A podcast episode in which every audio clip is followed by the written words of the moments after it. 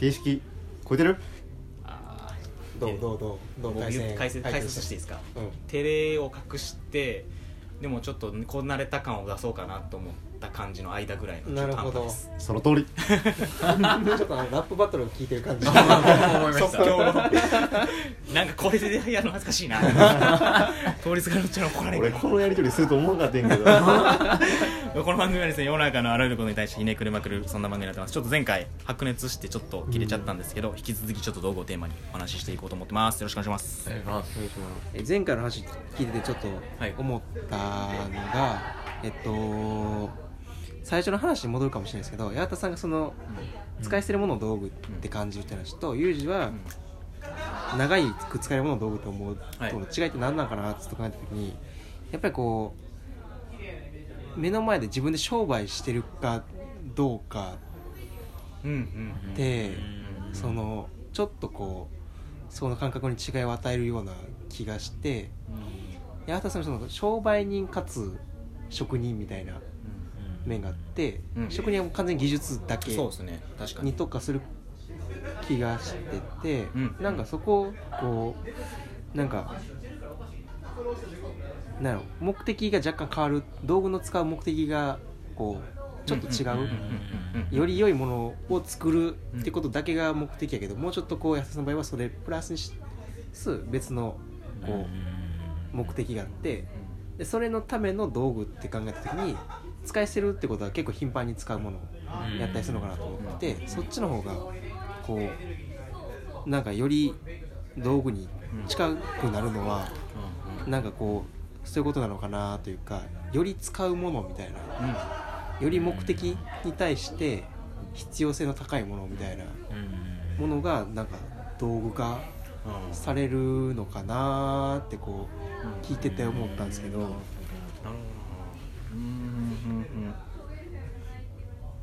うん確かに僕の場合なんかはそうかもしれないですねあの靴靴作ってる人なんかでいうと例えばカッターナイフを使うのはじゃどうだみたいな人も割といるんですけど、はい僕はカッターナイフはもうバンバン使うべきものだと思うんですよ今あれなんかは別に刃も使い捨てですし、うん。なんなら絵だって安くで売ってるから、うんだうん全然うん全然使い捨てれるんですけあど、ー。やっぱあいつあいつの機動力ってもう半端ないんですよ。あ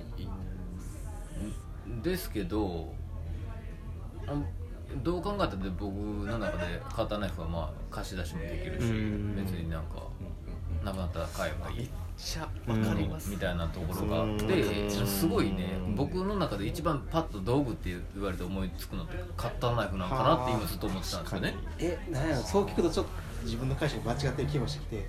工房筆を選ばずなんかなみたいな。いやーでもねそうではないんあちゃうかなと思います。やっぱりカッターナイフの中でも僕に合うカッターナイフみたいなのもあるあんで次買うとしたらやっぱこいつやなみたいなのもあるんですよ。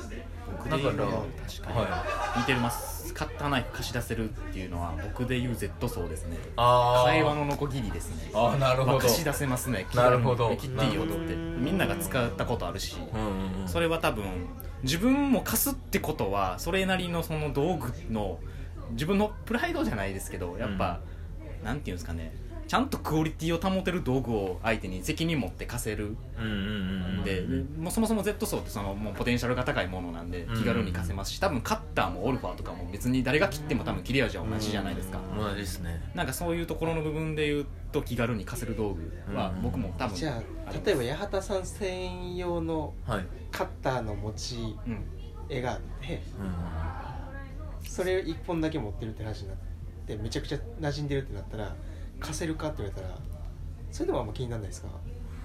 うんそれこそ僕一本カッターの絵を木削って作ってるんですよ僕が使いやすいように。おー全然貸せます。はあじゃなくてじゃあそのユージの言う、はい。えっと、自分に近い道具、はい。い言ったら多分カーボカー包丁とか例えばまあちょっと分かりにくいと思いますけど釣り込みに使うようなワニって言って、まあ、うんペンチみたいなものがあるんですけど、それも貸し出せるんですか？なんまあ絶対貸したくないですね。あそうそう。そ うそういうことですそういうことです。そこの冗 そこの冗談じゃん。もうもうどっちかというとマジサワンダみたいなあい感じいだあるあるっすよ。俺は。多分そうです。の道具の概念が違うか、うん。ずれてた部分があったけど、多分有事の概念でいく自分に近いうんそうです道具は貸し出せないっていう。だからまあこそうよ呼び名が多分ね全然違うんやと思うんです。うん。僕の中で道具って言ったらまあそういうものあでそういうこと？あ分かった俺理解した。なるほど。わかりましたなるほど。なるほど分かりました分かりました。なるほどなるほど。貸し出せないものに関してはもうそうですね。そういうそもそものそのはい。こうカテゴリーとして違うはい。っていう感じなんかなと確かに確かに。思います。なん。かあの多分はではその何です川包丁、はい。僕で言うのみとか。うん。ぐらいの。絶対嫌ですよね。絶対嫌です。絶対嫌ですよね。正直嫌です。で貸しか別に貸せたとしても、はい。多分だるいなと思うでしょ。だるいし 俺よりの切れ味がだその人に使いこなせるんかなとか角度とかもあると思いますし。そうですよね。ただでもオルファーとかのカッターは貸せますよ僕も、うん貸せますよね。貸します。で替え刃とかの Z 層もそれぐらいと一緒の領域なんですよ。だから僕でいうジャンル分けだから稼いだりとかします、うんうんうん。あよよかったよなるほどなるほど俺もなんかちょっとずれてんのかなと思っていやいやいや。なるほどなるほど。あ OK そう。なるほど。うんうんうんうん。なんかそこ確かに。うんうん。うん。分類として。はあはあはあ。ちょっとなんか一回ちょっとできてきたなめっちゃリアルな間ですけどこれ。ラジオならでは。でも全然全然もうへっちゃなありました。うん。うん。面白いです。なんかでもファッションっていう観点ってあります？道具って。ファッション？なもうなくはないですね。例えば自分で言うと持ちやすくするんですけどこのトンカチにはこのグミの木が似合うからこれ絶対使いたいとかこういう絵とかなんかそういう、まあ、めっちゃコアなるんですけどでもファッションっぽい観点みたいなとかでなんか道具とかになったりするのかなとか思ったりしてて。うん、まあ、まあ例えばあれですよね。あのこういう絵こういう木の絵がついてるとなんかかっこいいしあのそういうこテンション上がるテンション上がるとか自分がモもチベーションが上がって仕事ができたりとかっていうとかそれこそカッターを木で作ってるってことは、はい。使う時にやっぱりテンション上がるじゃないですけどこのはありますね自分の中での、はい。そういうのあったりするのかなとか思ったり。あありますあります。うんうんうん。なんか道具ってそういう特性もあるあるあるんかなとかっていうのもなんか若干道具っていうテーマでちょっと考えたりしててファッションとかっていう観点みたいな。うん。うん、考え方。なんでなんでこれを思ったんかな。なんか iPhone 見て思ったんかな確か。iPhone ケースとか iPhone カバーとか、なんか自分はなんか汚れていくとか傷ついていくことに全然ネガティブ感はなくて。うん。うん。だから iPhone も別にケースつけずに使ったりとか、まあ、iPhone が道具っていうのはまあ置いといてどうかどうかっていうのは置いなんかそういう iPhone ケースみんなつけてるけどうん。別に自分はその汚れていくのがかっこいいっていうちょっとうんうんうんなんか個人的に思いましてでもなんかまあ、あそういう、るある種のこう見せびらかしたさみたいななんかっていうとこそれもありろます。ですよね。なんかそういううん。なんか、うん、ごめんごめん探り探りやけどなんかそういうところでちょっと引っかかったんかなと思ったりうん職人と大工のコラボって、なんかありえるんですかね。ああその例えばプロダクトを作るそう道具っていう切り口で。いやあるあるんちゃいますよね。うんうんうん。やっぱり靴を作る道具において木でできてるものとかってやっぱ多いですし、うん。